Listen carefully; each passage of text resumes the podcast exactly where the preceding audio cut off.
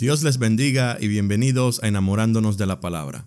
Hoy es el día número 32 de nuestra serie Leyendo la Biblia, nueva traducción viviente en un año. Hoy estaremos leyendo los capítulos 39 y 40 del libro de Éxodo. La palabra de Dios se lee en el nombre del Padre, del Hijo y del Espíritu Santo. Amén. Éxodo capítulo 39. Vestiduras para los sacerdotes.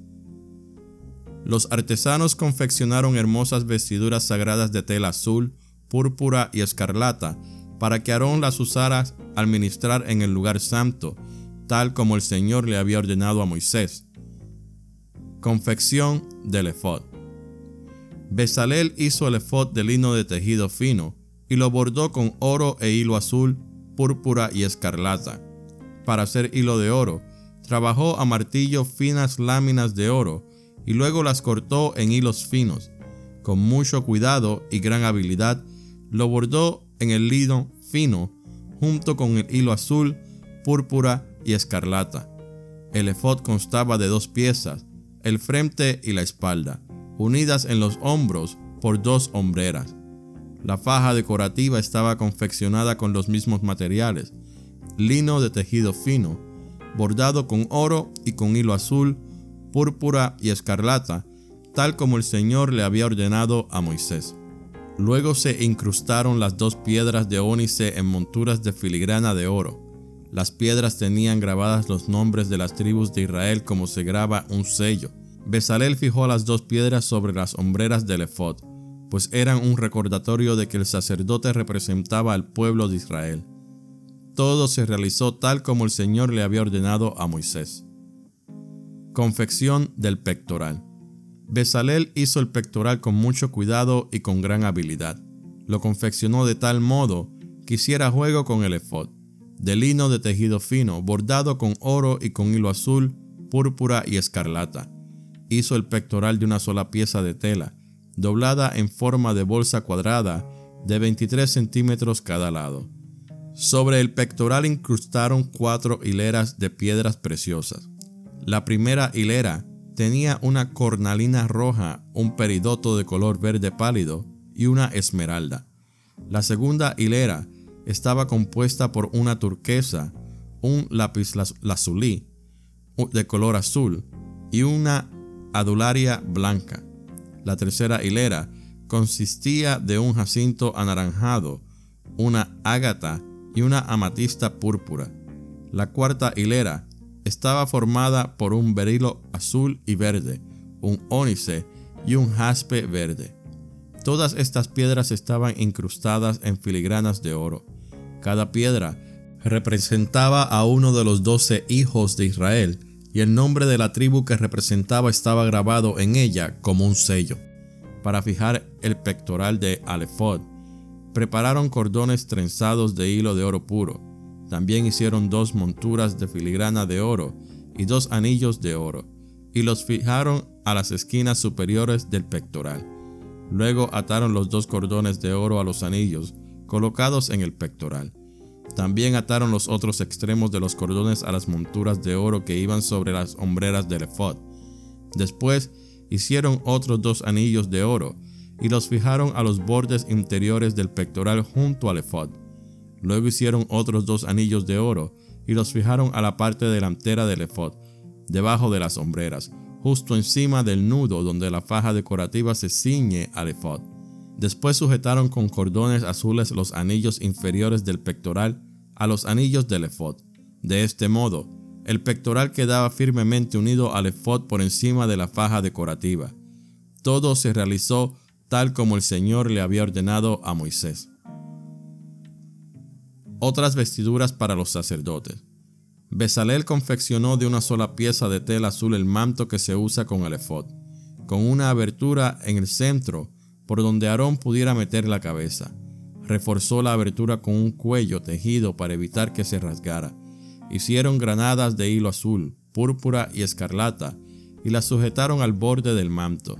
También hicieron campanillas de oro puro y las colocaron entre las granadas a lo largo del borde de modo que las campanillas y las granadas quedaron en forma alternada por todo el borde. El sacerdote llevaba puesto el manto cada vez que oficiaba delante del Señor, tal como el Señor le había ordenado a Moisés. Confeccionaron túnicas de tela de lino fino para Aarón y sus hijos. Hicieron el turbante y los gorros especiales de lino fino. También hicieron la ropa interior de lino de tejido fino. Las fajas las hicieron de lino de tejido fino y bordadas con hilo azul, púrpura y escarlata, tal como el Señor lo había ordenado a Moisés. Por último, hicieron el medallón sagrado, la insignia de santidad, de oro puro. Lo grabaron como un sello con las palabras Santo para el Señor. Con un cordón azul sujetaron el medallón al turbante de Aarón, tal como el Señor le había ordenado a Moisés. Moisés revisa el trabajo. Por fin el tabernáculo quedó terminado.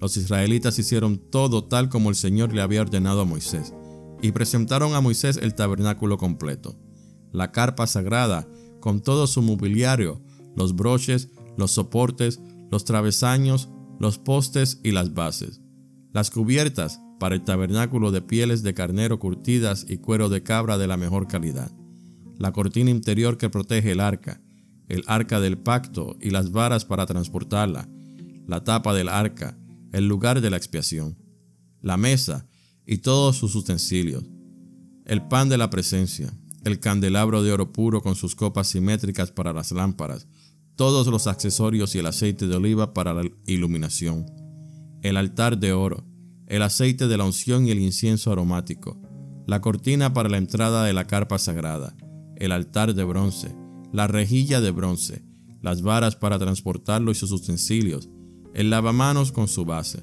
las cortinas para las paredes del atrio, los postes y sus bases, la cortina para la entrada del atrio, las cuerdas y las estacas, todo el mobiliario para usar durante la adoración en el tabernáculo, las vestiduras finamente confeccionadas para los sacerdotes, las cuales usaban mientras servían en el lugar santo, las vestiduras sagradas para el sacerdote Aarón y las vestiduras que sus hijos llevaban puestas cuando ministraban como sacerdotes. Así que los israelitas siguieron todas las instrucciones que el Señor le había dado a Moisés. Luego Moisés revisó todo el trabajo. Cuando verificó que todo se había llevado a cabo tal como el Señor le había ordenado, los bendijo. Capítulo 40. El tabernáculo queda terminado. Luego el Señor le dijo a Moisés, Levanta el tabernáculo el primer día del nuevo año. Coloca adentro el arca del pacto y cuelga la cortina interior para encerrar el arca dentro del lugar santísimo. Luego manda traer la mesa y acomoda los utensilios sobre ella. Además, manda traer el candelabro e instala las lámparas. Ubica el altar de oro para el incienso frente al arca del pacto. Después, cuelga la cortina en la entrada del tabernáculo. Coloca el altar de las ofrendas quemadas delante de la entrada del tabernáculo. Pon el lavamanos entre el tabernáculo y el altar y llénalo de agua. Luego arma el atrio alrededor de la carpa y cuelga la cortina de la entrada al atrio. Toma el aceite de la unción y unge el tabernáculo junto con todo el mobiliario, a fin de consagrarlos y para que queden santos. Unge el altar de las ofrendas quemadas y sus utensilios, a fin de consagrarlos entonces el altar será completamente santo. Luego unge el lavamanos y su base, a fin de consagrarlo. Lleva a Aarón y a sus hijos a la entrada del tabernáculo, y lávalos con agua. Ponle a Aarón las vestiduras sagradas y úngelo. Así quedará consagrado para servirme como sacerdote. Luego haz que se acerquen sus hijos, y vístelos con sus túnicas. Úngelos como ungiste a su padre, para que ellos también me sirvan como sacerdotes. Al ungirlos, los descendientes de Aarón quedan apartados para el sacerdocio por siempre, de generación en generación. Moisés hizo todo lo que el Señor le había ordenado. Así que el tabernáculo fue armado el primer día del primer mes del segundo año. Moisés levantó el tabernáculo. Primero situó las bases, encajó los soportes, fijó los travesaños y colocó los postes. Luego extendió las cubiertas sobre el armazón del tabernáculo y puso las capas protectoras encima, tal como el Señor le había ordenado. Entonces tomó las tablas de piedra grabada con las condiciones del pacto y las puso dentro del arca. Después sujetó al arca las varas para transportarla y a la tapa del arca, el lugar de la expiación, la colocó encima. Luego llevó el arca del pacto dentro del tabernáculo y colgó la cortina interior para protegerla de la vista, tal como el Señor le había ordenado. Después Moisés ubicó la mesa en el tabernáculo, en el lado norte del lugar santo, justo fuera de la cortina interior, y acomodó sobre la mesa el pan de la presencia delante del Señor, tal como el Señor le había ordenado. Luego puso el candelabro en el tabernáculo, en dirección opuesta a la mesa, en el lado sur del lugar santo.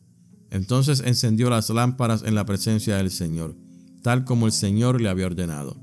También puso en el tabernáculo el altar de oro para el incienso, en el lugar santo, delante de la cortina interior, y quemó el incienso aromático sobre el altar, tal como el Señor le había ordenado.